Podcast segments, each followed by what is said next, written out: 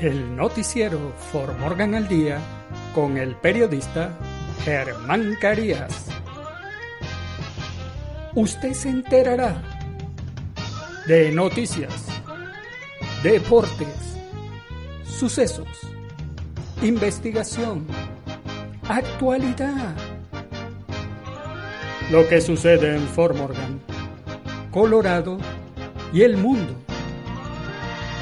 De lunes a viernes, en sus dos ediciones a las 12 del mediodía y a las 6 de la tarde, por Juan FM 93.1. El noticiero For Morgan al Día con el periodista Germán Carías. Recuerde, de lunes a viernes, en sus dos ediciones, 12 del mediodía y 6 de la tarde, el noticiero For Morgan al Día con el periodista Germán Carías.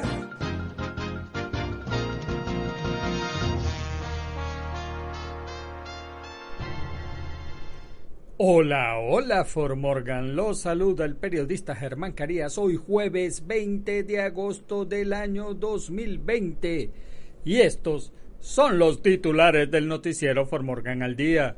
El Centro para Personas Mayores Jim Doty de Morgan abre al público el lunes 24 de agosto. Colorado ha sido aprobado para utilizar dinero federal y comenzar a pagar 300 dólares en beneficios adicionales de desempleo. Estados Unidos exige el restablecimiento de todas las sanciones de la ONU contra Irán, anunció el presidente Trump. Los casinos buscan formas de atraer a los clientes a los juegos de azar. Realtor de Denver admitió que quitó los letreros de Black Lives Matter del vecindario de Hilltop. El incendio de Pine Gulch arrasó 125.252 acres y ahora es el segundo más grande en la historia de Colorado. En los deportes, los Astros de Houston apalearon a los Rockies de Colorado 13 a 6 el miércoles. El Bayern de Múnich venció a un aguerrido León 3 a 0 y accede a la final de la Champions League. Una prima de 500 mil euros a cada jugador del Paris Saint Germain por ganar la Champions League. En nuestras secciones, ¿Qué sucede en nuestros países? Emilio Lozoya, exdirector de Pemex, aseguró que Ricardo Anaya recibió 6.8 millones de pesos por orden de Videgaray. Autobuseros de Guatemala desisten de protesta y anuncian diálogo. ¿Sabía usted qué? ¿Qué hacer en Fort Morgan? Y en el clima, cielo parcialmente cubierto en Fort Morgan y el noticiero Fort Morgan al día comienza ya. El Centro para Personas Mayores Jim Doty de Fort Morgan abre al público el lunes 24 de agosto. El nuevo Centro para Personas Mayores Jim Doty de la ciudad de Fort Morgan en 307 Linda Street abrirá al público el lunes 24 de agosto de manera ilimitada, de acuerdo con las regulaciones del Departamento de Salud local, según un comunicado de prensa de la ciudad. A partir del lunes 24 de agosto, los usuarios podrán reservar un horario específico, ya sea de 8 de la mañana a 11 de la mañana o de 1 de la tarde a 4 de la tarde. La reservación será para una mesa en el salón de cartas Doty de Georgia Hultquist o en el salón principal para jugar a las cartas u otros juegos de mesa, o un cliente podría obtener una reservación para jugar al billar en la sala de billar George B. Doty.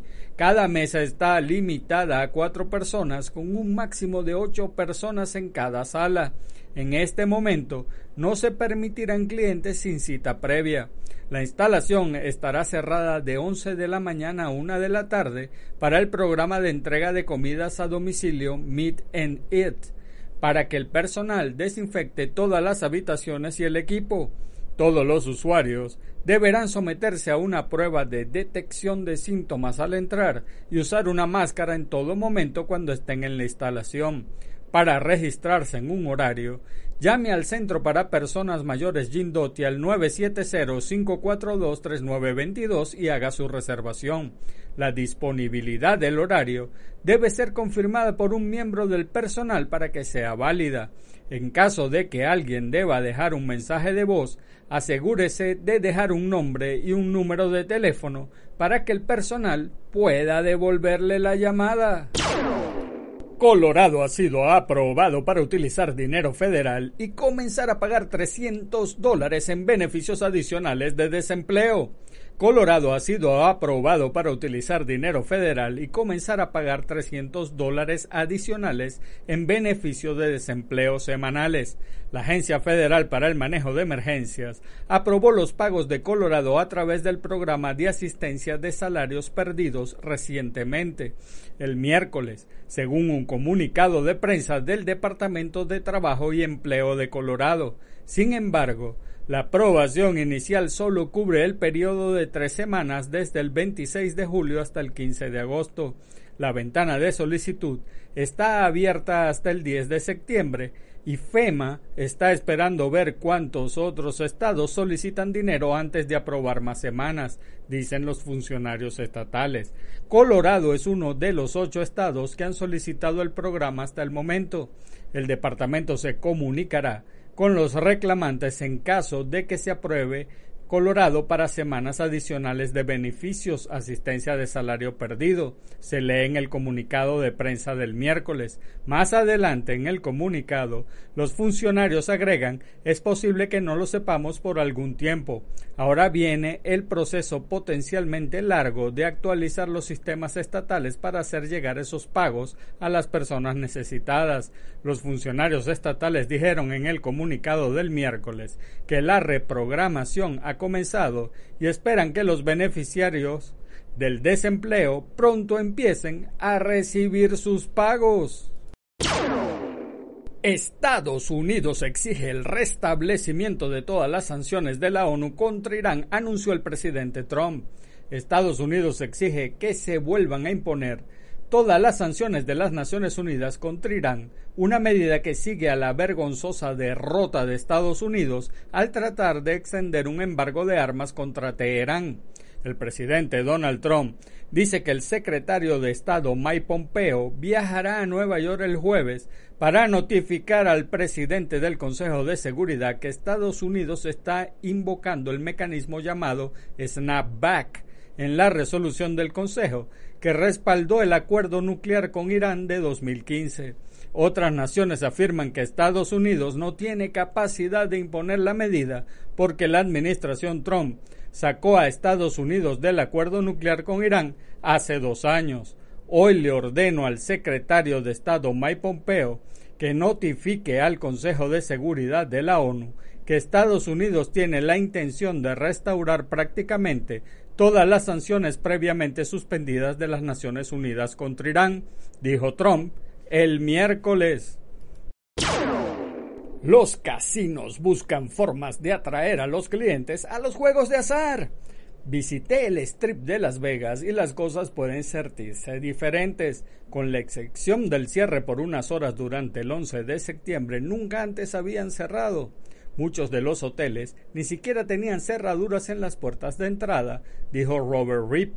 él es director del Laboratorio de Innovación Hotelera y el director del Laboratorio de eSports en la Universidad de Nevada, Las Vegas International Gaming Institute. Así que cuando llegó marzo y todo se cerró de repente, hubo un momento en el que todos dieron un paso y se fueron. Las puertas se vuelven a abrir Aún encontrarás las luces brillantes, los restaurantes y los casinos por lo que Las Vegas es conocido, pero la mayoría de las empresas ahora se han orientado hacia un nuevo enfoque, la salud. Ahí es donde entra gente como James Swanson. Tratamos de hacer lo más simple y económico posible, dijo Swanson. Es el dueño de Screaming Image Cuando COVID-19 golpeó los Estados Unidos cerrando economía, él y su empresa vieron una necesidad. Nos tomó tres o cuatro semanas y dos o tres prototipos perfeccionar eso, dijo. Y se hizo divisores de plástico para ayudar con el distanciamiento social en los casinos y otros espacios. No era como si tuviéramos que comprar ningún equipo nuevo o traer ningún material nuevo.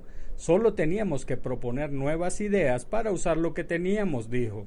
Normalmente la tienda de diseño e impresión trabajaba con equipos deportivos, festivales, casinos y otros clientes. Todo lo que se cerró fue prácticamente nuestro núcleo de negocio, dijo. Así que crearon los divisores faciales, los divisores fáciles de instalar, y la demanda se disparó. Realtor de Denver admitió que quitó los letreros de Black Lives Matter del vecindario de Hilltop. Remax despidió a una destacada agente de bienes raíces de Denver por quitar letreros de Black Lives Matter en su vecindario.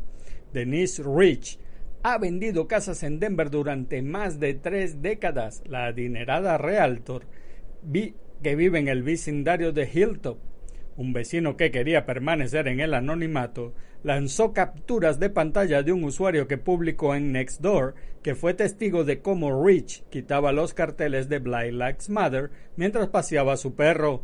Publicó en el sitio web que sucedió el sábado primero de agosto alrededor de las seis y treinta de la mañana y afirma que Rich tenía de seis a ocho letreros en su SUV. Medios locales hablaron con Rachel miércoles, admitió que quitó dos carteles de Black Lives Matter, uno de su vecino de al lado y otro de un vecino al otro lado de la calle. Agregó que devolvió los carteles tres horas después. Dijo por teléfono que los carteles eran tan ofensivos como los carteles de KKK y llamó al movimiento Black Lives Matter una organización terrorista que busca destruir Estados Unidos. Rich Dijo que se disculpó con sus vecinos, pero que no se arrepintió de oponerse a lo que llamó una organización antisemita que encontró altamente ofensiva. Rich agregó que cree que las vidas de los negros importan y que es necesario una reforma policial. Afirma que sus carteles de Trump fueron retirados cuatro veces de su jardín. En Denver, quitar un letrero de una propiedad privada se considera un robo menor. El incendio de Pine Gulch arrasó 125.252 acres y ahora es el segundo más grande en la historia de Colorado. El incendio de Pine Gulch creció más de 37.000 acres durante toda la noche, según el Centro de Coordinación del Área de Rocky Mountain. Hasta el miércoles por la noche tenía 125.252 acres y el segundo incendio forestal más grande en la historia de Colorado en más de 125 mil acres, el incendio ha superado el tamaño del de Spring Fire de 108.045 acres del 2018. Hasta el martes por la noche, el fuego tenía 87.778 acres y estaba contenido en un 7%. Para el miércoles por la noche, se logró un progreso significativo en la seguridad de las líneas de contención a lo largo de los lados norte, noreste y este del incendio de Pine Gulch, aumentando la contención general al 14%, según una actualización en la página de Facebook del incendio. El equipo de gestión de incidentes de Rocky Mountain dijo el miércoles temprano que los esfuerzos de extinción de incendios en Pine Gulch están funcionando bien al lado norte y este del fuego, pero los fuertes vientos de una tormenta eléctrica durante la noche hicieron que el fuego se expandiera hacia el oeste durante tres o cuatro horas. Las ráfagas de viento alcanzaron velocidades de 40 millas por hora en el, incendio, creando un comportamiento de fuego extremo y errático, según el equipo de gestión de incidentes. Además, el fuego produjo horas de rayos el martes por la noche, según el Servicio Meteorológico Nacional de Grand Junction, y explicó que en las circunstancias adecuadas se puede formar una nube de cúmulos de fuego y crear rayos y truenos. En los deportes, los Astros de Houston apalearon a los Rockies de Colorado 13 a 6 el miércoles Kyle Tucker disparó un jonrón y un par de triples para remolcar cuatro carreras en el duelo que los Astros de Houston ganaron el miércoles 13 a 6 a los Rockies de Colorado, con lo cual llegaron a siete victorias consecutivas. Carlos Correa contribuyó con tres imparables, incluido un cuadrangular, mientras que George Springer y Martín Maldonado lograron también sendos vuelas cercas por Houston. Los Astros totalizaron 20 hits, su mayor número de la temporada, para respaldar una salida eficaz del dominicano Franber Valdés. Alex Bregman, lista de Houston, abandonó el duelo después de lastimarse una pierna al pegar un doble al jardín derecho para inaugurar el cuarto episodio. Comenzó a ranquear en cuanto se aproximó a la inicial y fue retirado de inmediato. Abraham Toro sustituyó a Bregman y terminó con dos imparables. Valdés limitó a los Rockies a una carrera y cinco hits en siete innings antes de flaquear en el octavo. Abandonó el encuentro luego de permitir tres carreras, solo una limpia, así como siete imparables en siete capítulos y dos tercios. La derrota fue para Ryan Castellani, quien aceptó cinco carreras y ocho inatrapables en cinco innings y dos tercios. Por los Astros, el venezolano José Altuve de 5-2 con una anotada, el cubano Juli Gurriel de 4-1 con dos anotadas y una producida, los puertorriqueños Correa de 5-3 con dos anotadas y tres impulsadas, Maldonado de 4-2 con una anotada y una remolcada. Por los Rockies, el dominicano Raimel Tapia de 3-2 con una anotada y una empujada.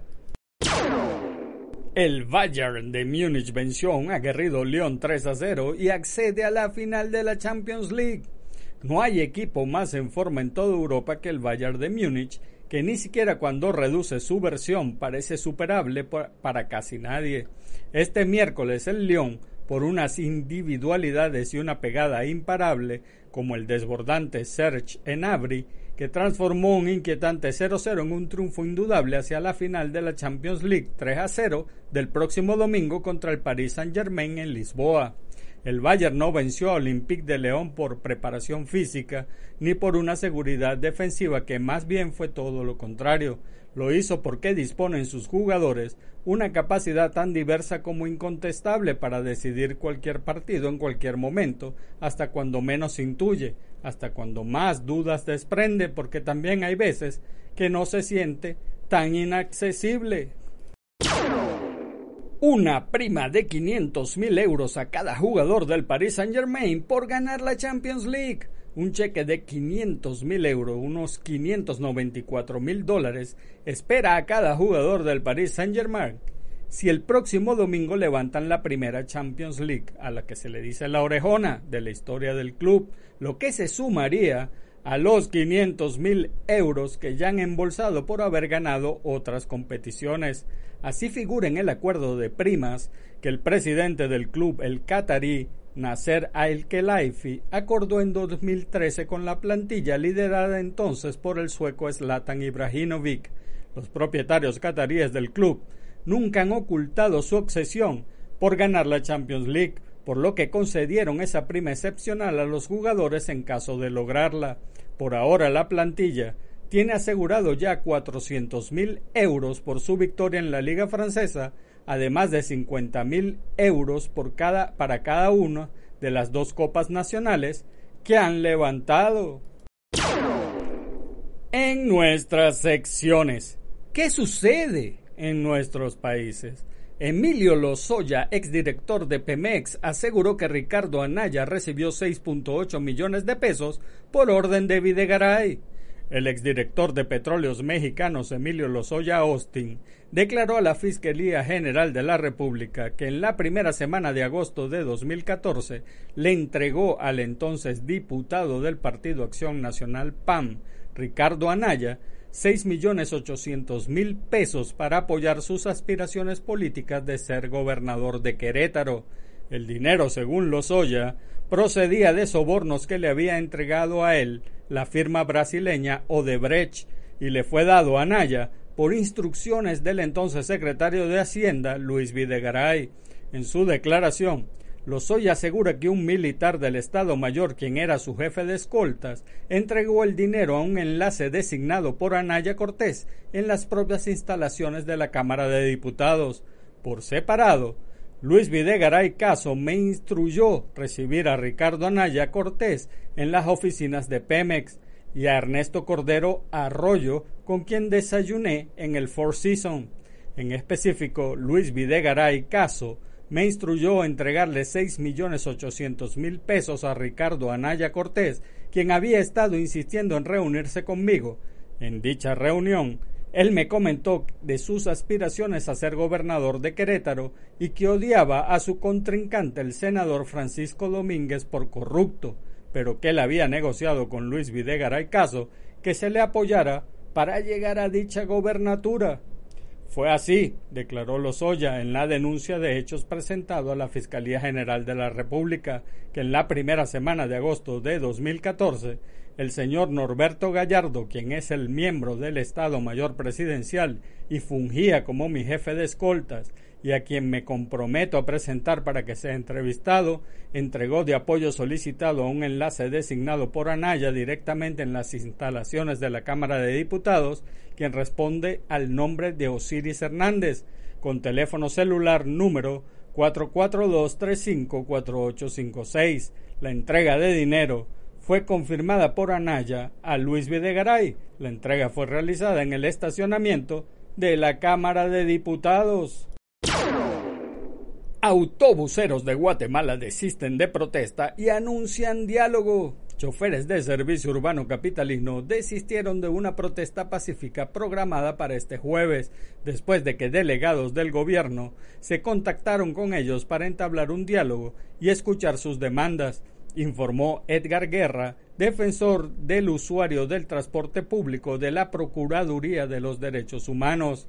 Hasta este miércoles 19 de agosto, 32 empresas de transporte urbano, aglutinadas en dos asociaciones, habían confirmado su participación en la protesta, en la que amenazaron con movilizar cantidades considerables de autobuses con destino a la Plaza de la Constitución, donde empresarios y choferes esperaban ser atendidos por el presidente Alejandro Yamatei, por lo que las autoridades de tránsito de la municipalidad capitalina temían que hubiese complicaciones viales.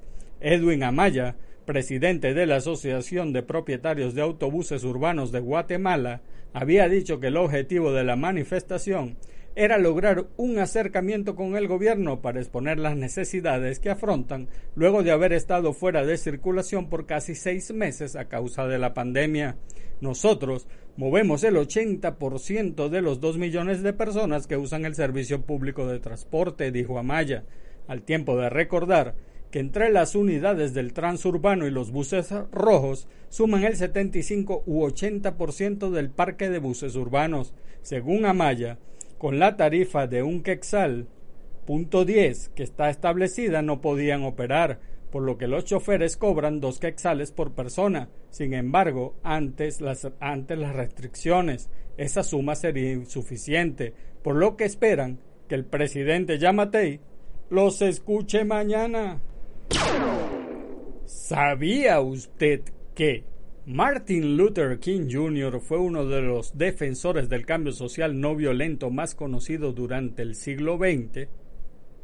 ¿Sabía usted que fue bautizado como Michael al igual que su padre, pero tras un viaje a Alemania de su progenitor, este se cambió de nombre y también se le cambió al hijo, para pasar a llamarse ambos Martin Luther, en honor del líder de la Reforma Protestante? ¿Sabía usted que Martin Luther King Jr. fue un niño prodigio no teniendo que cursar ni el noveno ni el décimo grado y entró a la universidad con 15 años? ¿Sabía usted que sus principales biógrafos apuntan que intentó suicidarse a la edad de 12 años lanzándose de una, desde una ventana tras la muerte de su abuela? ¿Sabía usted que a Martin Luther King Jr. se le acusó de plagiar en su disertación para obtener el doctorado por la Universidad de Boston y a pesar de ello se le permitió conservar el título para contener el documento también investigación único de gran calidad? ¿Y sabía usted que Martin Luther King Jr. es el hombre más joven al día de hoy que ha recibido un premio Nobel de la Paz. Lo recibió en 1964. Póstumamente recibió numerosos reconocimientos como la medalla presidencial y la del Congreso. Además, hay un día federal festivo nombrado en su honor. ¿Qué hacer en Fort Morgan? Lo mejor para este fin de semana en Fort Morgan es ir a la venta de tamales en la iglesia Santa Elena en la 917 West de la Séptima Avenida, el viernes a partir de las 2 de la tarde, el sábado a las 2 y el domingo a partir de las 8 de la mañana. Al comprar los deliciosos tamales rojos de rajas con queso y guatemaltecos, usted colabora con la recaudación de celebración del Día de la Virgen de Guadalupe los rojos y de rajas con queso, la docena es a 15 dólares y los guatemaltecos son cuatro tamales por 10 dólares. A mí ya me enviaron para probarlos y les digo que están deliciosos, yo se los recomiendo ampliamente. También puedes llamar a María Esther al teléfono 970-380-3948 y encargar tus tamales. Dios, al terminar acá me como unos tamales, ya me dio hambre, es que María Esther cocina muy sabroso, la verdad.